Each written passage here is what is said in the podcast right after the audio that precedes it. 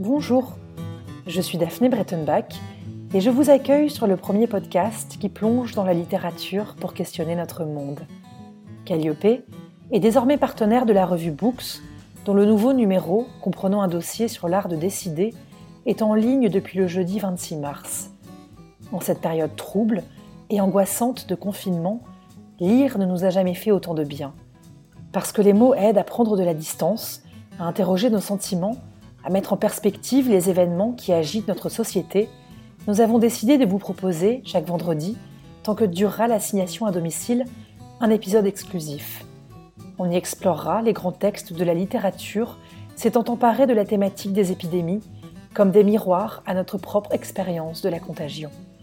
Pour l'occasion, et en raison du contexte particulier, il n'y aura pas d'interview, mais des récits sous la forme de carnets de bord, où je tenterai de partager les émotions qui me traversent à la lecture de ces textes qui résonnent si fort en nous. Le cinquième épisode de Calliope confiné plonge dans le sixième jour d'André Chédid. Publié en 1960 aux éditions Julliard, il raconte l'histoire de la vieille Om Hassan qui, en 1948 au Caire, va jusqu'au bout de ses forces pour que son petit-fils survive cinq jours au choléra, car elle en est sûre, le sixième jour, il sera guéri un livre sur l'amour filial, sur la question du choix, sur l'importance du courage aussi. Bienvenue dans le monde merveilleux des livres, bienvenue chez Calliope. Blanche, étincelante comme un mildard au soleil, l'ambulance déboucha avec Hassan grimpé sur le marchepied et freina au milieu de la place, soulevant la poussière. Trois hommes en blouse mirent pied à terre. Sans poser de questions, ils poussèrent Hassan de côté pour se saisir du malade. Où l'emmenez-vous? Personne ne lui répondit. Passant le bras sous les aisselles du jeune homme, ils l'entraînèrent. Elle s'accrocha à la manche d'un des infirmiers. C'est mon parent, je dois le visiter. Il n'y a pas de visite. Va-t'en, laisse-nous faire notre travail. Je veux savoir, il est seul, je ne peux pas le laisser seul. Ça suffit, dit l'homme en se dégageant. C'est pareil pour tous, tu nous fais perdre notre temps. Le jeune maître haletait sous le soleil. Son cœur allait se rompre. Laisse faire. Je reviendrai le sixième jour. Je t'en prie. Laisse faire, supplia-t-il, s'abandonnant aux mains des infirmiers et soulagé de n'avoir plus d'efforts à soutenir. En quelques secondes, il l'avait transporté dans l'ambulance et couché sur un brancard. Sadika ne bronchait plus. Ses jambes étaient de pierre, sa langue plombée. Au moment où la voiture se mit en marche, elle courut en avant, et les mains encore nées devant la bouche, hurla vers la cage noire.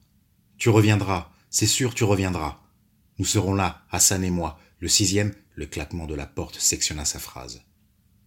Le sixième jour, acheva-t-elle tout bas. Le sixième jour, Hassan et la vieille, assis côte à côte sur la dernière marche de l'école désertée, attendirent jusqu'au milieu de la nuit.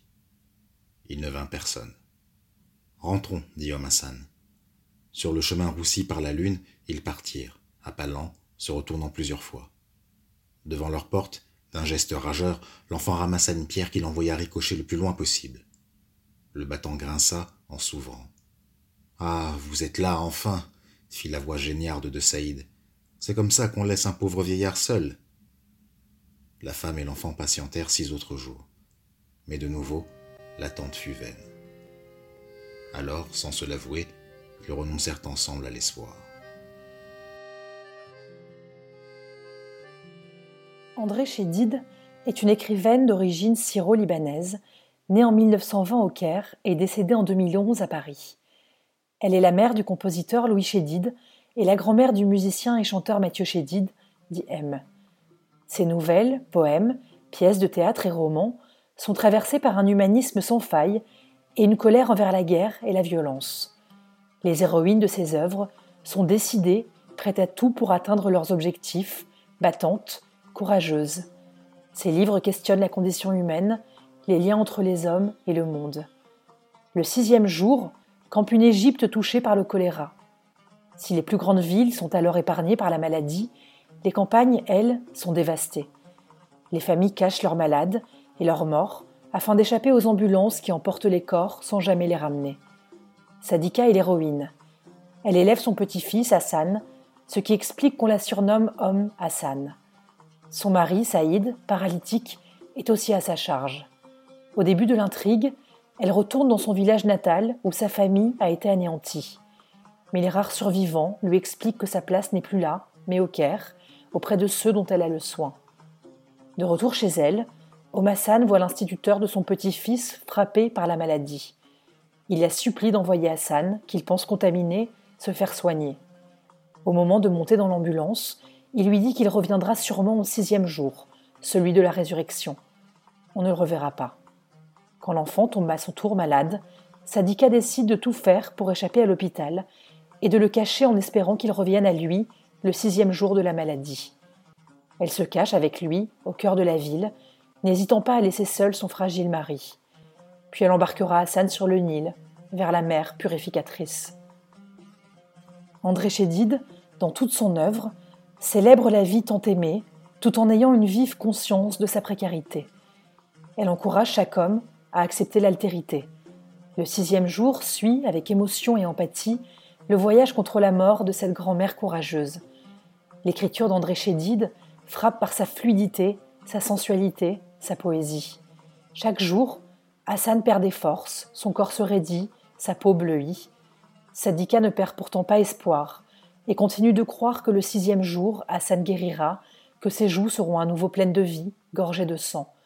L'enfant, c'est son soleil, sa vie, son âme. Sadika, malgré les moments de doute, conserve l'espoir.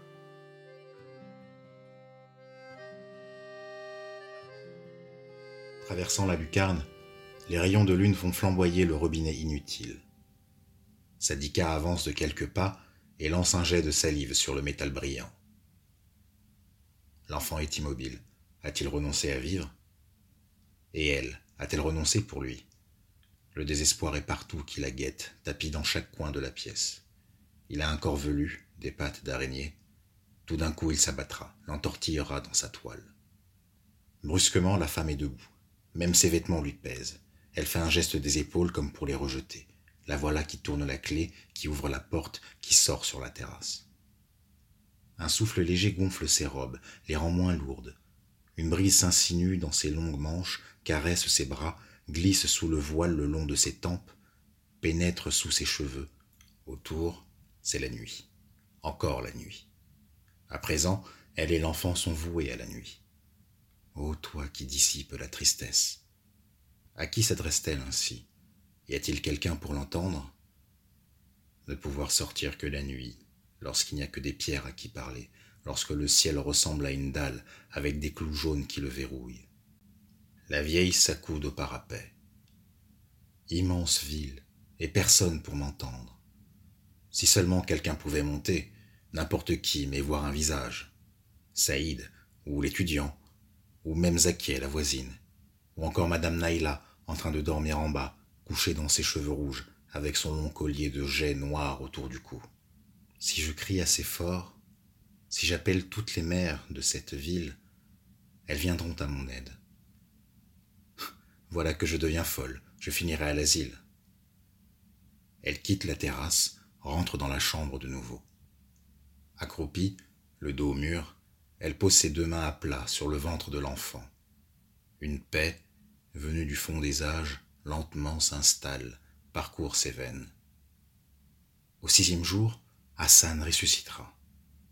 Celui qui est couché là n'est qu'une image de l'enfant de demain. Aujourd'hui n'est rien puisque demain approche. D'ici quatre jours, l'enfant n'aura plus de vomissements. Il réclamera à boire, il boira. Son pouls frappera fort, ses vaisseaux se gorgeront de sang, sa peau se réchauffera. Il retrouvera son odeur d'enfant. La vieille se met à chantonner, modulant de la manière que Hassan aime. Combien y a-t-il d'oiseaux dans le ciel? Un pour le nourrisson, un pour le mariage, un pour les moissons, un pour l'enfant sage. Combien y a-t-il d'arbres sur la terre? Un pour la guérison, un pour le grand âge, un pour chaque vie de garçon, un pour le voyage.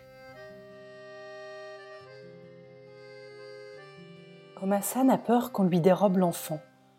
Au Caire, les dénonciateurs pullulent. Mais le courage de la vieille femme est immense et sa foi invincible.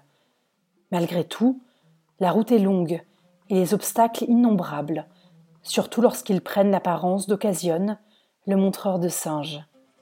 Ce dernier se vante d'avoir gagné beaucoup d'argent en dénonçant des cas de choléra. Le saltimbanque s'oppose dans sa personnalité à Abu Nawas, le batelier qui accepte d'embarquer la femme vers la mer, qu'elle voit comme l'unique moyen de guérir Hassan. Alors qu'occasionne apparaît bavard, égoïste et prétentieux, le marin incarne la sagesse silencieuse et ne semble pas avoir peur de la maladie. Mais même la bêtise humaine se soigne et occasionne évolue au cours d'un voyage dans lequel il est embarqué bon gré mal gré. En temps de coronavirus, cette peur de la contagion est palpable, et certains de nos soignants se sont retrouvés mis au banc parce que leurs voisins avaient peur qu'ils ne leur transmettent le virus. Mais l'univers d'André Chédid montre une Égypte rurale où les médecins inquiètent et où l'on perçoit l'hôpital comme une menace, là où notre société porte nu les soins et s'enquiert impatiemment des dernières technologies qui pourraient faire enfin cesser la pandémie. À chaque époque, sa vision de la maladie. André Chédid a traversé le XXe siècle et, de par ses origines et son éducation, entre Orient et Occident, dresse une passerelle entre ces deux mondes. Le sixième jour est un texte qui touche à la fraternité, en ce sens que les personnages, bien qu'éloignés les uns des autres, finiront par se donner la main et s'apporter soutien mutuel. Dans cette histoire, les récits personnels se mêlent et chacun se pose des questions sur son identité, sur le sens de sa vie et de celle des autres. Cette description du choléra qui attaque un jeune garçon prend une dimension universelle grâce à l'introspection dans les pensées et les sentiments des protagonistes. On se sent concerné. Contrairement à Némésis de Philippe Roth, auquel nous avons consacré notre précédent épisode, Le sixième jour est un livre qui ne croit pas en l'absurde. Malgré la contagion, la puissance de l'amour est ici bien plus forte. Le lien inextricable qui lie Sadika à son petit-fils lui donne le sentiment qu'elle peut déplacer les montagnes et que rien n'est impossible pour sauver Hassan. Peu importe l'issue, ce sont les émotions qu'il faut retenir et cet espoir vivace qui, nous aussi, peut nous accompagner face au coronavirus. Femme ne cherchait plus à se mentir. Elle avait assis l'enfant, le dos appuyé contre une caisse vide, et s'apprêtait à rincer le linge sali. Sa réserve d'eau était épuisée, elle soupesa la jarre, il restait à peine de quoi remplir un gobelet. J'irai plus tard jusqu'à la pompe. Le plus urgent était de se rappeler les symptômes du mal. Tout lui revint en mémoire. Certaines discussions, des bribes de phrases entendues à la radio du café, le teinturier lisant tout haut son journal. Diarrhée, déjection ayant l'aspect de l'auderie, vomissement, la soif, boire, il faut boire. Les membres se glacent, la peau est moite, couleur de cire fondue. Pas de doute, l'enfant était atteint. Elle dit Il a le choléra. Plusieurs fois, elle se le redit pour s'en convaincre. Elle se le répéta ensuite sans mots, se persuadant qu'il ne restait plus qu'à accepter cette chose, que c'était uniquement en acceptant qu'elle parviendrait à lutter, puis à vaincre. Comment? Elle ne le savait pas encore. Mais elle trouverait. Le sixième jour, c'est une véritable résurrection, avait dit le maître. Pour Hassan, ce serait vrai. Sans effort, elle projeta l'image de l'enfant loin devant elle dans l'avenir. Elle le vit, debout, adolescent, marchant d'un pas assuré. Il y avait d'une part Hassan, d'autre part le choléra. À présent, Hassan et le choléra étaient un. Il fallait les prendre ensemble, l'un avec l'autre, la mort avec la vie. On ne pouvait plus rien séparer, il fallait traverser cela. Ensuite, tout serait bien. Se penchant vers l'enfant, dont la tête retombait lourdement d'un côté puis de l'autre, Sadika la soutint entre ses deux mains, ses doigts se croisant derrière la nuque de Hassan. Délivré de ses crampes, de la sensation de ne pouvoir se retenir, de cette glu qui recouvrait ses jambes, celui-ci se détendit. Les mains tièdes de la femme, pressées contre ses oreilles, faisaient naître un bruit de battement d'ailes, de vent du soir, de tambourin.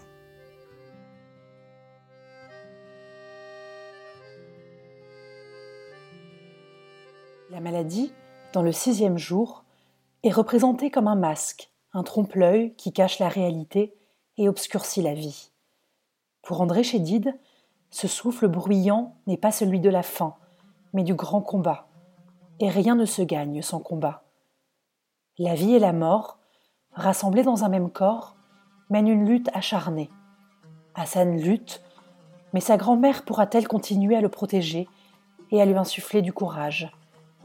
Les rôles sont inversés, ils ne suivent pas un schéma classique où les plus jeunes s'occupent de leurs aînés. Dans le roman d'André Chédid, l'attachement au personnage de Sadika est renforcé par son âge et les efforts énormes qu'elle doit déployer pour transporter l'enfant, le soigner, l'aimer. En plus de ces efforts physiques, la femme doit se battre contre ces hommes qui pourraient la dénoncer. Le sixième jour décrit la beauté et la force de l'amour filial, questionne la maladie, les choix d'une vie et le courage nécessaire pour les accomplir. L'ombre de Sadika est là pour nous rappeler de croire en nos rêves, même s'ils s'avèrent chimériques. Mais elle est aussi là pour nous faire réfléchir à l'importance du lien qui lie les plus jeunes aux aînés. Le coronavirus a entraîné l'isolement presque complet des personnes âgées et l'impossibilité pour ces derniers de voir leurs petits-enfants parce qu'ils pourraient les contaminer. Relire André Chédid, c'est aussi s'interroger sur les conséquences d'un tel éloignement forcé. Pour certains résidents en EHPAD, être esselé se révèle pire que de prendre le risque de contracter le virus. Le gouvernement lui-même semble avoir entendu le message et finalement rendu à nos seniors la possibilité de voir leurs proches. Car au-delà du risque, rien ne paraît plus précieux que la chaleureuse présence des êtres aimés. Merci d'avoir écouté ce 15e épisode de Calliope, réalisé avec l'aide précieuse de Régis Madziengo, dont vous entendez la voix lors des extraits de lecture du texte d'André Chédid. Vous aimez l'émission? Dites-le nous avec des étoiles, 5 dans l'idéal, sur vos applications de podcast. Rendez-vous aussi sur Instagram, sur Facebook, et n'hésitez pas à vous abonner à notre newsletter. Et surtout, pour tous ceux qui le peuvent, restez chez vous, lisez et écoutez des podcasts. À la semaine prochaine!